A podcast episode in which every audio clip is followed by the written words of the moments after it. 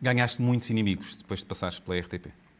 Eu já tinha inimigos antes de ir para a RTP, uh, quer dizer, inimigos. Estamos a falar de. Quer dizer, isto não, não é uma guerra. Amarás o meu nariz brilhante, as minhas estrias, os meus pontos pretos. A pior coisa hoje em dia é ser diretor de programas de um canal comercial. É, a pressão é brutal. O nome de três humoristas populares que não gostas, não te fazem rir e não percebes o sucesso que têm. I've gone much too far for you now to say that I've got to throw my castle away.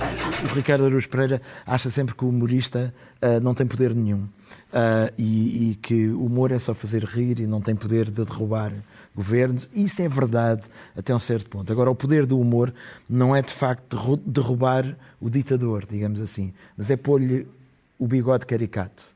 Eu acho que não há nada pior do que gozar com as pessoas que não podem ser defendidas. Verdade. Mas, uh, por outro lado, acho que o humor não, não deve ter sequer esses limites. Este, este embrulho que tem com uma personagem que tem a ver com o programa, de alguma maneira, que é rural, okay. para, para pegares na Marilu, Maria da Luz, é uma ovelha. para vi, colocares no teu colo, okay. Maria da Luz, okay. uh, uma ovelha, uh, portanto... Isto é do programa?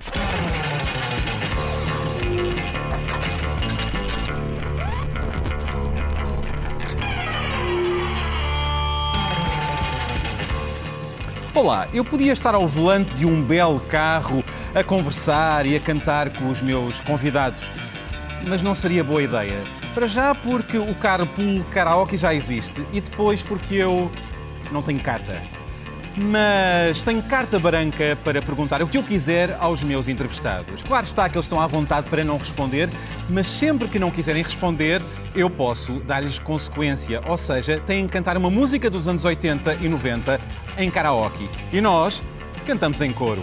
Por isso estão preparados? Chegou a hora da verdade ou consequência. O meu convidado diz que na cultura pop é uma nota de rodapé. Modéstia sua para o tanto e tão bom que tem produzido e escrito com a sua equipa desde os anos 90 nas produções fictícias, a primeira fábrica de humor português que Nuno Artur Silva prefere considerar como uma agência de encontros entre criativos e autores, ou então a Motown dos cómicos em Portugal. Recentemente, Nuno Artur Silva esteve envolvido numa polémica que o fez sair da administração da RTP não havia necessidade, como diria o Diácono Remédios de Hermano José.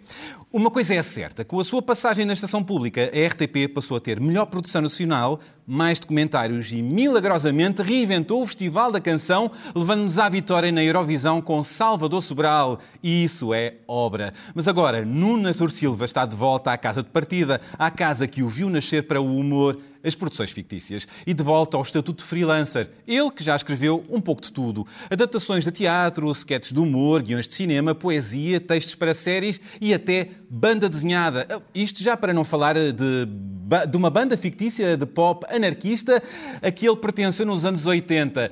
Expôs o verdadeiro artista de variedades e, e, a partir de hoje, um artista do karaoke também. Porque quem canta, já sabem, as respostas espanta. Olá, Nuno. Olá, Bernardo. Sim. Bem-vindo ao Eixo do Mal. Não. Bem-vindo ao Verdade ou Consequência. Sim, muito obrigado. Uh, preparado? Sempre. Olha, o que é, que é isso de dizeres que és uma nota de rodapé na cultura pop? Uh, porque acho que a cultura pop é tão rica e diversificada e tem tantas épocas que, quer dizer, a minha presença é só uh, num período de tempo determinado e até às vezes mais do, do que como protagonista, como, digamos, retaguarda de uma série de projetos. Isso quer dizer que, que, ficarás recordado como uma figura secundária da nossa cultura? Achas isso? Isso é indiferente, quer dizer, é, é, dentro da história da, da, cultura pop portuguesa, eh, nós nunca podemos determinar qual é que é o papel, mas quer dizer, terei lá um lugar. Uh, mas... Serás, com certeza, Nuno. Olha, tu estás de volta agora à criação, não é? À escrita, à tua base. É, é, é, do, é do ponto onde tudo parte. É assim, não só a escrita, mas a, as ideias. Eu acho que tudo considerado, quer dizer, aquilo eu não tenho talento para muita coisa, mas talvez aquilo que eu, que eu sinta que, que possa, possa fazer melhor tenha a ver com ter ideias e mobilizar pessoas para. Olha, mas vamos ideias. ser mais concretos. Que projetos é que estão prestes a sair? Prestes a sair, prestes a sair. Bom, eh, quer dizer, ou, a ser, ou, ou, a serem criados. Eu voltei literalmente para o escritório, o que é uma boa sensação. Quer dizer, depois de ter estado com a responsabilidade sobre muita coisa, muita Senhor, gente. doutor administrador da RTP, Sim, é? mas sobretudo uh, esse sentido de responsabilidade que o cargo tem, uh, sabe muito bem vir para a responsabilidade de nós próprios só. E Isso para... dá-te o quê? Dá liberdade. Dá uma enorme liberdade de fazer o que apetece. E é isso que eu tenho estado a fazer, felizmente, é o que me apetece. E o que me apetece tem sido, essencialmente, escrever e desenvolver ideias. Posso revelar algumas coisas que me disseste há pouco? Sim, uma ou outra. Falaste-me de uma peça de teatro, não é? Que Sim, comecei... Estás a preparar com o Nuno Marco? Comecei a escrever uma peça a meias com o Marco. É incrível, estou de curiosidade. Uma comédia. uma sim, comédia. Sim, e com o Pedro Silva Martins, uh, que, que está a escrever umas canções também. E um programa no canal quê? Sim, eh, voltei ao programa. Eu não voltei para diretor de nada. Aliás, é, é a primeira vez em 25 anos que eu não estou a dirigir nada, o que, o que é ótimo. Diz-me a verdade, tu, eh, se, por tua vontade, terias continuado como administrador da RTP? Sim, eu estava preparado para fazer dois mandatos, sim. Uh, mas não foi assim que aconteceu. Portanto, a partir do momento em que percebi que, que não seria reconduzido, uh, pronto, percebi que tinha que passar para uma fase seguinte. Ganhaste muitos inimigos depois de passares pela RTP? Eu já tinha inimigos antes de ir para a RTP, uh, quer dizer, inimigos. Estamos a falar de, quer dizer, isto não, não é uma guerra. Uh, tínhamos um, pessoas que não, uh, não, não têm as mesmas ideias que eu sobre o que devia ser o serviço público. Acho que terei ganho mais alguns, sim. Mas, tu chegaste dizer... a dizer fui alvo de uma campanha reles, miserável, sem escrúpulos.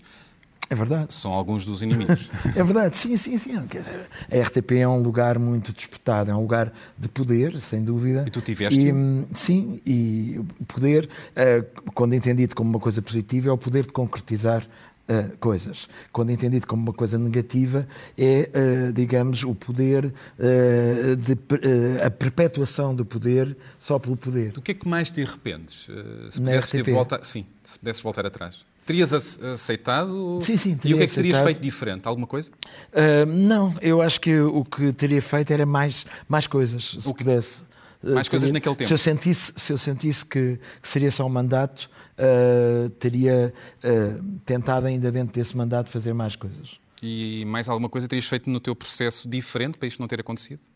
Não, porque Não. Eu, eu, eu não fiz nada de mal e, portanto, uh, nada do que eu tenha feito teve a ver com a razão da minha saída. A razão da minha saída é outra, É o que é de facto essa campanha.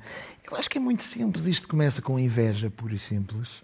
Uh, Um sentimento uh, muito português, é isso? Sim, começa por uma campanha de um grupo de comunicação que tinha- estava na calha para ter a privatização da RTP e que desde aí, todos os dias, dedica no seu principal jornal uma página a dizer mal da RTP. E falo não do ponto de vista noticioso, mas do ponto de vista difamatório, com, com, com, com um lado de campanha. Vamos olhar para o teu Eu fui percurso. instrumento disso também. Pronto. Eh, Vamos olhar para o teu percurso. Eh, Em retrospectiva, qual o momento mais feliz do teu percurso? Momentos, quer dizer, ah, os momentos mais felizes têm a ver com a esfera do privado, têm a ver com a esfera ah, dos amigos e da família. Ah, isso, enfim, é Do teu percurso profissional? do percurso profissional. Houve vários momentos felizes. Tem, há aqueles momentos em que tens a sensação de que as coisas se conjugam e que, e que estamos todos, normalmente penso em projetos coletivos, em que concretizamos qualquer coisa especial. Senti isso, por exemplo, quando fizemos a adaptação do que diz Molero, a pa- o livro do Dinis Machado. Senti isso eh, Para palco. eh, por- para palco, sim. O Zé Pedro Gomes, o António Feio, o António Jorge Gonçalves, o Nuno Rebelo e eu. E os anos 90, na- nas produções fictícias, eh, em que. Não, a, a ideia das produções fictícias como o tal sítio onde se encontraram uma série de autores e, que teve ali, um, de facto, muitos momentos especiais, ainda hoje tem, com gerações mais novas, mas aquele momento em que todos nós ainda éramos jovens, não casados, não tínhamos filhos e fazíamos uma vida quase de rockstars dentro das produções. Essa fase, eh, tu- eh, essa fase da Motown, eh, tu chegaste-me a dizer, foram anos de, de- de- Éramos solteiros novos e vivíamos como uma comunidade rock. E, portanto, posso dizer que eram anos de sexo, drogas, rock and roll e humor? Não, não, não, nós éramos, no fundo, nós não somos assim tão, tão sexo de é- drogas e rock and Não, roll. não eram. Não, não, mas, mas é, é, quer dizer, éramos adolescentes tardios. E grandes loucuras foram feitas E, nessa altura. e trabalhávamos em conjunto e, portanto, desenvolvíamos projetos. Mas havia aquelas noitadas. eh, e havia noitadas. eh, João Quadros falou-me assim. às vezes muito, muito cansativas, porque tínhamos testes, prazos de entrega, mas estávamos ali a falar de outras coisas, da vida e, e a desenvolver outras ideias. E depois havia esta ideia que, para além do projeto que estávamos a fazer, tínhamos mil sonhos para outros. E, e portanto, havia assim. Aquela ideia que tudo era possível.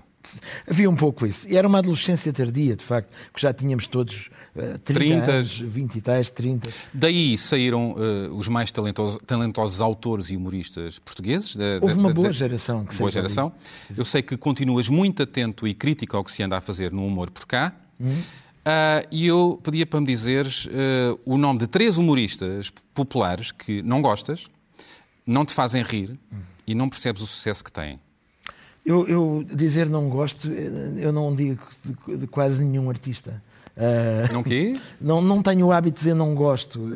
Tenho, prefiro ocupar o meu tempo a dizer as coisas que gosto do que a dizer as coisas que não gosto. O que eu rejeito são normalmente. Uh, um, situações que moralmente me parecem. Por exemplo, uh, estamos a falar dos limites do humor, sim, não é? Que, que, que o tens, quê? Olha, por exemplo, um, acho deprimente ver o Trump e o Bolsonaro e pensar o que é que chegaram os Estados Unidos e o, e o Brasil. Isso são pessoas que eu não gosto.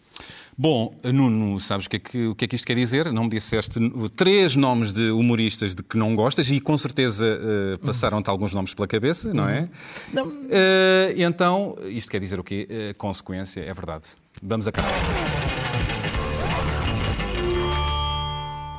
Bom, vamos ver o que é que vai sair aqui do meu, da minha jukebox karaoke. Overjoyed, Stevie Wonder. Stevie Wonder. Over time, I've been building my castle of love. Just for two. Agora. Just for two.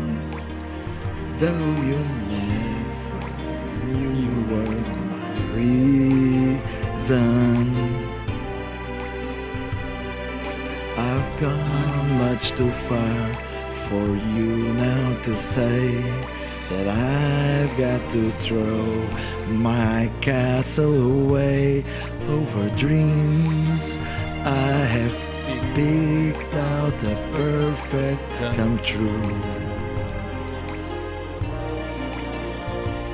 Though you never know it was you. ah, buscar alguma terrível. Stevie Wonder, Motown, eu percebo a ligação. Bravo, está maravilha. Mas, é, Bem, eu sei que tu gostas sou... muito de Stevie Wonder. Eu adoro é? Stevie Wonder e, e desde que não seja Just I just call to say I love you. Bem, se calhar ainda vamos lá, não? Hum.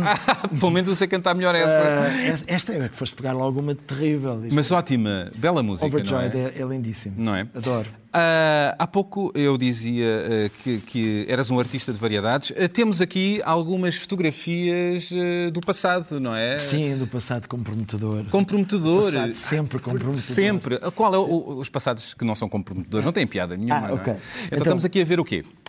Eu ali com a guitarra a ensaiar uh, acordes para um grupo que felizmente nunca chegou a existir. Isto eu devia ter pai 18 ou 19 anos. Quando pertencias a tal grupo de, de, de pop anarquista. Cabeleira. Pois era um grupo, eu andava ali ao lado, a outra fotografia, é, é eu sentado com o meu amigo Miguel Malguerra, depois de termos feito uma pintura num mural de um quartel. E o que é que dizia lá no, na parede? Vota no na abelha maia, o único partido que leva tudo a sério. Eu, nessa altura, é, é preciso explicar. Que miúdo é que eras? Em PREC, no PREC. No, Sim estávamos ali logo a seguir ao PREC e toda a gente tinha um partido. E eu, com mais dois amigos de, do liceu, Pedro Nunes, éramos, dizíamos, anarcas, anarcas. vagamente anarcas. Então dedicávamos a, a, a, pintar paredes e a escrever slogans de partidos, neste caso da Abelha Maia. A outra foto é num grupo de teatro. Lá atrás é o grupo Fizeste teatro. teatro. É uma peça, eu sou da esquerda, uh, com os óculos escuros. Uh, há uma, uma, curiosidade: a personagem que está com a mão na boca a bocejar Aquela é a Teresa rapariga. Conceição, da jornalista da SIC. Uau! Fizemos tem... teatro juntos. Uh, era uma Eras... peça de teatro que se chamava o subsídio, o subsídio. E era a história de um tipo que nunca tinha feito teatro na vida e que recebeu um subsídio para fazer uma peça de teatro. E que tinha que fazer, era obrigado a fazer. Uhum. E, e, pronto. E, Depois temos outras fotos mais recentes também cheias de história, não é? Uh, Deixa-me ver quais é que estão. Em que, uh, nomeadamente, estás ao lado de Alexandre Lencastre, ah, isto já, ao lado já do Herman José e com a malta das produções uh, fictícias. A primeira é a ler poesia na Sírio Alvim, com Alexandre Lencastre. Uh, numa, numa organização com o Manuel Hermínio Monteiro, uma coisa que se chamava Marcia, Poesia em Março. E Estás tão eu, novo. Eu a ler um livro do Helder Moura Pereira, com a Alexandra Lancastre atrás de mim, líamos os dois, éramos amigos desde essa altura Que giro. e éramos novíssimos. O Herman, por razões óbvias, porque começaste a escrever eh, Isto para foi ele. mais ou menos na altura em que eu comecei a escrever para o Herman, ou pouco depois. Para o Parabéns, não é? Isto é nos estúdios da Edipim, é os bastidores do Parabéns. O Herman estava com uma farta cabeleira, era uma personagem, e eu estava com uma farta cabeleira. E depois era- era a Era malta- também à, à minha maneira uma personagem. E, e depois é a malta das produções. Ah, fictícias. aquilo é uma foto mítica das produções Está fictícias. ali Será o núcleo duro, não é? 1998 e reconhecem-se José de Pina, Rui Cardoso Martins, João Quadros, Henrique Dias, eu, Nuno Marco, Maria João Cruz, Ricardo Araújo Pereira, isto na fila de cima, na fila de baixo Miguel Viterbo, Miguel Góis, Patrícia Castanheira, Eduardo Madeira e Filipe Homem Fonseca. Fizeram todas histórias, estão todos a fazer história no humor. Bravo. Entretanto. Isto era aquele pátio onde todos Eu nos sei, eu reuníamos. conheci. Ah, entretanto, ah, ainda desta altura, ia-te convidar a recordares ah, um certo momento em que falaste um bocadinho desta, desta fase. Ora, prestem atenção. O Nuno organiza, idealiza, produz, Sim, eu sou o pior, pensa. pior ator do mundo. Eu, felizmente. Mas experimentou uma vez, Experimentei, experimentei. Nos tempos em que eu fazia Sim. os bonecos que imaginava, felizmente não havia televisão cabo, nem havia Fazias internet. onde? Onde é que fazia? teatro. Fazia. Fazias? Escrevia eu e o Pina e o Rui Cardoso sabia. Martins e o Viterbo, por exemplo, que era o, o núcleo inicial Núcleo das do- produções do- do fictícias. Eh, representávamos antes de, de termos tido a sorte aqui Mas de- o Woody Allen é mau ator e também faz as coisas. Portanto, podia ser um tipo de um Woody Allen. Nós tivemos foi a sorte de não nos filmarem na altura como filmaram aqui os. Nós não tivemos essa sorte. Não havia TV cabo, não havia internet e, portanto, fazíamos em salas de teatro e, portanto, só sofreram com as nossas representações para aí umas centenas de pessoas. sim. Portanto, tu, eh, ao contrário da maioria da malta das produções fictícias, não, não apareceste eh, a fazer, eh, a representar, eh, a interpretar eh, os teus textos porque eras muito mau ator. Sim, sim, sim. Eras assim tão mau? No início era mau, assim, não tinha graça. A graça de ator não, não sinto que a tenha, não. Ah, e, e, portanto, ainda bem que não o fiz. Sabes que há, há uma altura que nós experimentamos fazer várias coisas. O pior de tudo é ter a ambição artística e não ter o talento. Ah, e eu fui recuando, eu, tentei ser músico, tentei ser ator, tentei ser muitas coisas e depois acabei, felizmente, por encontrar uma situação. Olha, tu pensas muito humor eh, eh, e eu pergunto qual é o real poder de um humorista hoje? Ah, olha, por acaso é uma das coisas. eu- eu- o Ricardo Aruz Pereira acha sempre que o humorista ah, não tem poder nenhum Ah, e, e que o humor é só fazer rir e não tem poder de derrubar governos. Isso é verdade até um certo ponto. Agora, o poder do humor não é de facto derru- derrubar o ditador, digamos assim, mas é pôr-lhe o bigode caricato. Ou seja, o poder do humor é, não é o poder físico de fazer mudar as coisas diretamente, mas é o poder indireto quando, digamos, ah, a caricatura ou a sátira é, é poderosa, o poder de a pessoa não se livrar mais daquela marca do humor em cima dele. E eh, uma boa piada pode abrir mentalidades, fazer tremer um político, criar uma discussão pública ou cada vez menos.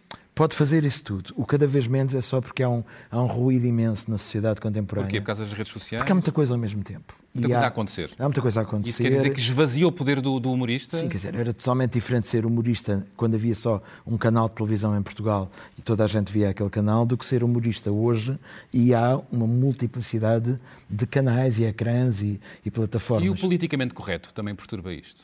Uh, Está a tirar poder ao humorista? Não, eu, eu acho que assim, há- faz tudo parte dos movimentos de reação contra reação. Há neste momento uma onda de politicamente correto que tenta minar o território dos humoristas. Do- da qual não gostas, não? Uh, da qual- não, quer dizer, o humorista tem que, tem que passar ao lado disso tudo. Quer dizer, uh, uh, o humorista não tem. é- a célebre pergunta dos limites do humor: não há limites para o humor. O humorista fará como o opinador, opinará sobre o que quiser, o humorista falará sobre o que quiser. E depois, em função disso, terá consequências. Ou seja, Claro. Uh, vive em sociedade, está- sujeito a determinadas reações. Quer dizer, fazer uma piada numa sociedade democrática Qual foi não é a mesma pior, coisa. pior reação que tiveste? A mais espetacular foi quando eu e o Nuno Marco escrevemos a última ceia. é? E aí aconteceu o quê? Aí aconteceu eh, uma espécie de. toda a gente. eh, houve uma discussão pública, isto foi nos anos 90, sobre a legitimidade que havia do canal público eh, passar ou não sketches que parodiava eh, um momento sagrado na vida de Cristo. Mas isso acabou como? Acabou porque o diretor de programas na altura, Joaquim Furtado, emitiu o sketch. Emitiu. Portanto, Sim, isso aconteceu. mas houve uma polémica muito grande. E, eh, enfim, Aliás- a religião ainda hoje é, é- é um, é um- Em Portugal hoje. tema acho- sagrado. há- Menos. Hoje em Portugal acho que muito menos. Menos. Há, há- há outros temas mais sagrados. Tu ainda achas que somos muito fracos? Aliás, tema- temas sagrados, que temas sagrados é que... Não, por exemplo, falaste no politicamente correto. Hoje em dia há uma agenda do politicamente O que é que é correto. muito sagrado hoje? Hum, não, eu, eu- acho que se confunde ah, os direitos das minorias e o respeito pelas minorias com o humor sobre o que quer que seja, inclusive as minorias. Eu acho que não há nada pior do que gozar com as pessoas que não podem ser defendidas. Verdade. Mas, ah, por outro lado, acho que o humor não, não deve ter sequer esses limites. Nem sequer. Nem sequer assumir isso. Isso é, se eu fizer uma piada e a piada for má ou for abusiva em relação a qualquer pessoa, quem fica mal visto é o humorista. Isso tem acontecido. Sim. Ainda achas que somos muito fracos no audiovisual em Portugal? Acho. De acho. que maneira? Uh, não, não conseguimos construir uma indústria. Acho que o audiovisual português vive entre, quer dizer, eu acho que do lado da informação estamos bem, fazemos o que podemos. Devia haver mais reportagem e menos opinião, talvez. Menos futebol? Devia haver muito menos futebol e muito mais política, no sentido geral, e muito mais notícia e reportagem. Ainda vês televisão? Uh, vejo muita televisão, Vês? não os canais convencionais só, mas cada vez mais. Televisão num sentido mais amplo, vejo muito. O que é que achas daqueles reality shows de pessoas em busca do amor? Uh, uh, um deles é o Quem Quer Casar com o Agricultor, Sim, sim. uh, da SIC, e o outro é Quem Quer Casar com o Meu Filho. Uh, o que é que achas deste Acho que essa é uma pobreza. eh, São conteúdos muito pobres, não, não estimulam nada. Quer dizer, o que me custa é ver num mundo cada vez mais cheio de conteúdos eh, absolutamente estimulantes, ficção, documentários, música, tanta coisa para ver, perder a noite a ver uma coisa tão pobre do ponto de vista eh, de tudo, da imaginação, dos valores das pessoas envolvidas, Que televisão acho que é, é uma esta? perda de tempo. Que televisão é esta? Isso é uma televisão de companhia, que é os canais generalistas. Eu não estou. eh, Quer dizer, isto, isto é uma os- A pior coisa hoje em dia é ser diretor de programas de um canal comercial. É, a pressão é brutal. Ah, e sê-lo num, num, num país onde o público não tem uma educação audiovisual tão vasta como Mas é isto que a malta quer? É isto que anima a malta? Estes não, e para já eu recuso esse conceito de malta. Não há malta. E quando se diz, ah, estamos a fazer isto para o público, mas qual público? Qual público? Há muitos públicos, felizmente, cada vez mais públicos. Olha, Uma eh, das coisas que se dizia, por exemplo, quando eu estava na RTP, era para quem, para que país é que nós estamos a trabalhar. A diferença entre os privados e a RTP é que a RTP tem a obrigação de arriscar mais, não no público que existe, mas no público que poderá existir. E os outros canais? Os outros canais têm menos margem de manobra. Olha, Nuno, eh, falei-te do quem quer eh, casar com o agricultor, eh, nomeadamente aqui da SIC, e eu ia-te pedir para desembrulhares este, este embrulho, que tem com uma personagem que tem a ver com o programa, de alguma maneira, que é rural, para, para pegares na Marilu, Maria da Luz, É uma ovelha. Para vi- colocares no teu colo, Ok. Maria da Luz, eh, uma ovelha, portanto... Isto é do programa? Não é do programa, mas podia ser, não Ah, é? ok, Eh, pronto. E... Mas é uma ovelha no sentido de casar com uma ovelha. é verdade, ou why not? Ia-te pedir, pedir para leres aqui um poema da Dília Lopes também sobre o amor. Ok, isto tem provas. Tem provas. Então vamos, Com a tua companhia. então vamos lá ver. Vamos deixar Pode ser aqui. ao colo, ao colo. Ok, bem. Isto é, isto é mesmo para, para ficar. Aí, aí, aí, aí do lado Este, esquerdo. La Femme de 30 ans. Amarás o meu nariz brilhante, as minhas estrias, os meus pontos pretos, os meus cheques, os meus, os meus textos, os meus achaques e as minhas manias. E as minhas gatas de solteirona, ou não me amarás. Ok. Adília Lopes. A Dília Lopes, é verdade. Sempre ótima. Sempre ótimo. Adoro, adoro. Eu também. Caras baratas. Caras baratas, grande Verdade. título. Tu, entretanto, tens aí um livro, eh, o teu primeiro livro de poemas, não é? Tinhas que idade quando escreveste? Tinha 20, e- quando escrevi tinha pai 20 e poucos, quando eu publiquei tinha 24. Olha, eu pedi-te para tu escolheres um poema. Qual é o poema que vais ler? O último Então lê lá. é simples. Naquela noite em que a lua faltou ao encontro, fiquei a atirar pedras ao mar.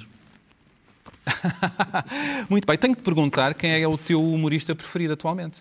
Português. Atualmente, Sim. felizmente tenho vários. Uh, gosto muito do Aleixo, do Bruno, Do Bruno Aleixo.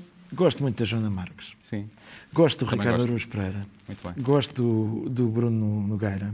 Uh, gosto do. hum, Gosto do Nuno Marco. Uh, acho graça à- à- ao, ao humor físico do, do Eduardo Madeira. Eduardo Madeira, E, muito e- bem. e o Herman Foi uma surpresa. continua a surpreender-nos com os, os snap- os- as brincadeiras que ele faz. Snapchat, no Snapchat. Ainda continua a ser o, o verdadeiro artista ou um, do- Herman um- é um dos maiores, não é? Sim. Também acho.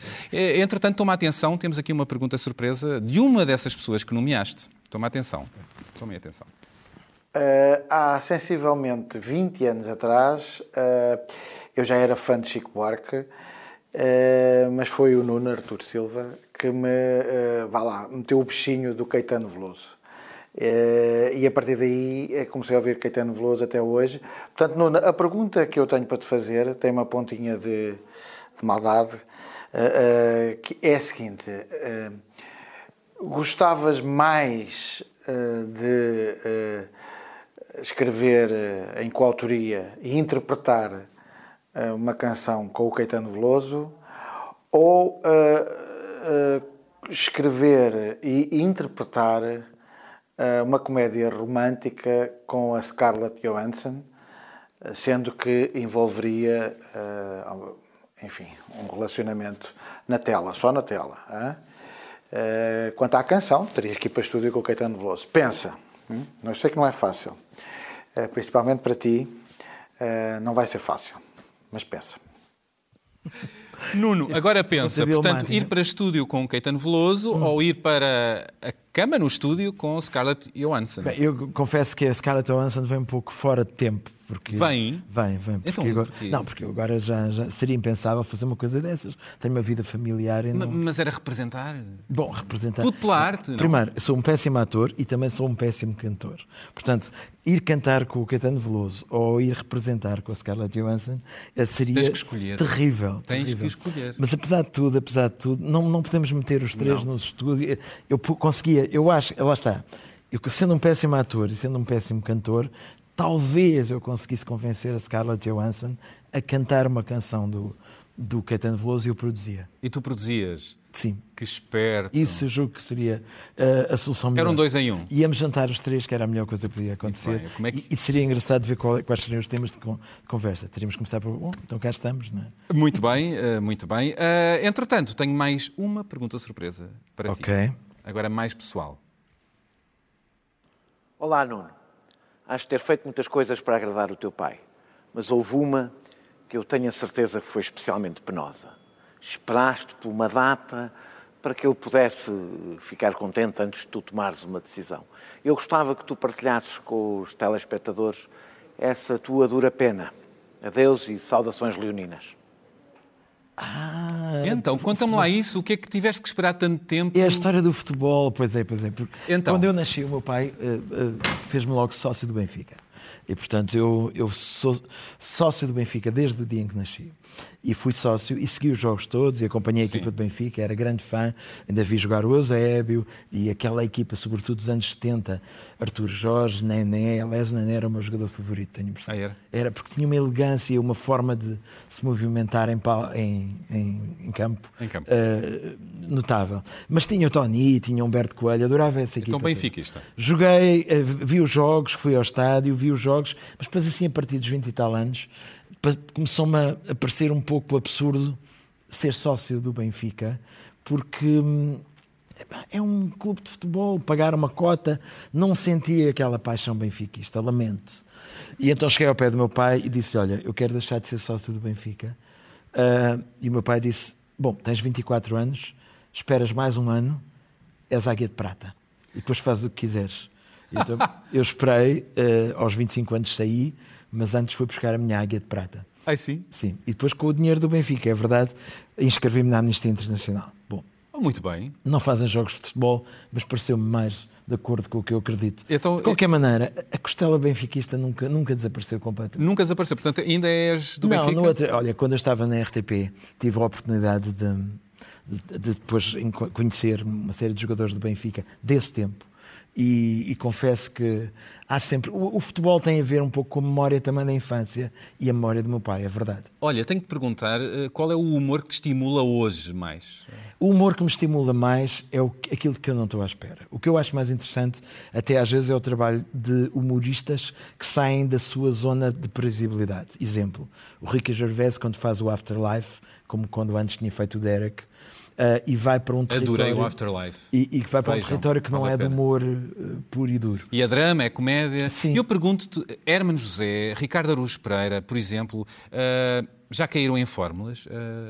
Em fórmulas? São mais previsíveis? É Assim, eu acho que Ou é inevitável isso? Mas é Her- inevitável? O Herman José tem uma carreira, quer dizer, o Herman é. atravessou décadas e décadas e o Herman é um extraordinário camaleão.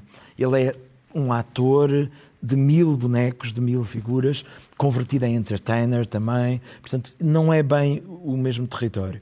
O Ricardo é essencialmente um criador de texto, um humorista de texto, tem um, um belíssimo texto, que depois compõe meia dúzia de personagens. Sentes que ele de vez em quando bons. cai em fórmulas, o Ricardo Araújo Pereira? Toda a gente cai. Toda a gente cai. Quer dizer, é, é, podia É chamar ser forma estilo. é? Sempre. Eu acho que todos andam à procura de um estilo próprio.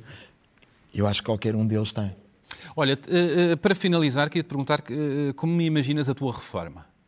Ah, eu não imagino, não me imagino reformado. Eu, porque, porque repara, o tipo de trabalho que eu tenho, que pode ser muitas coisas, desde escrever, a produzir, a desenvolver projetos, mas mesmo numa fase mais adiantada de, de idade, estando eu ah, de saúde, ah, o que eu me vejo é sempre a escrever e a imaginar e a pensar coisas. Portanto, isso não é exatamente uma reforma. E o que é que poderá ficar escrito na tua lápide? Essa não tinha pensado, mas. Eh, então? Não, olha, não, não tinha pensado mesmo, tipo That's All Folks, qualquer coisa assim, não sei. Dead Soul Folks Ah, sim, qualquer coisa dentro. foi bom enquanto durou. Ah, sim, podem ser coisas desse género. Eu ah, acho que uma saída com um leve, ah, um leve pescar de olhos humorístico não seria mal para mim. Ou seja, no drama. Não, No drama. no drama, não, não, não. Olha, no drama, obrigado Nuno. Muito obrigado Eh, também. vamos a uma música final. Ah, Microfone. ok. Mas humilhação final. Humilhação final. Ah, Every Breath You Take, claro. Polis. A canção dos. Ótimo. Vá, microfone. Every breath you you take.